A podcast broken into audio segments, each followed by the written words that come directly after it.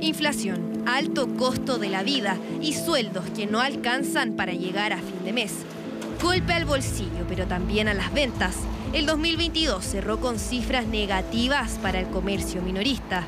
Ha bajado harto, ha bajado más del 50%.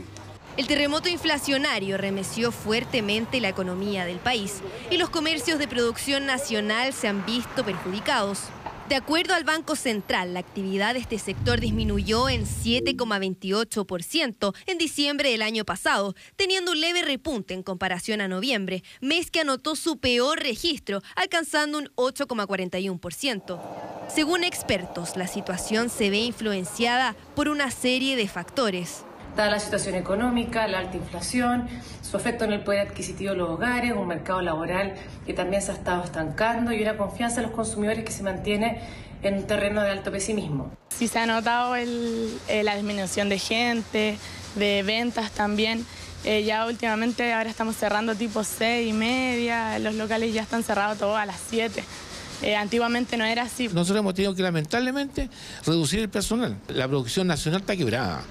Emblemático barrio Victoria, caracterizado por elaborar productos de cuero, ha cambiado en los últimos tres años.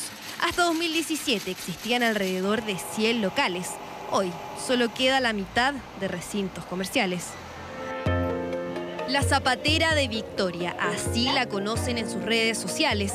Silvia es dueña de este local hace dos décadas, pero son 50 sus años en este histórico barrio. Se hace cargo de las labores de venta y administración de su negocio. A pesar de su trayectoria, las ventas han disminuido. Se vende muy poco, realmente. Si yo comparo enero, en este actual enero con el del año pasado, hay una diferencia, pero increíble. Eh, yo tengo una, tenía hasta diciembre una vendedora. No la puedo tener porque no puedo solventar los gastos, pues. Barrios comerciales emblemáticos y producción nacional cada vez más a la baja. Una situación que los propios emprendedores esperan que mejore. Todo para lograr el tan esperado repunte y evitar cerrar las cortinas de sus negocios.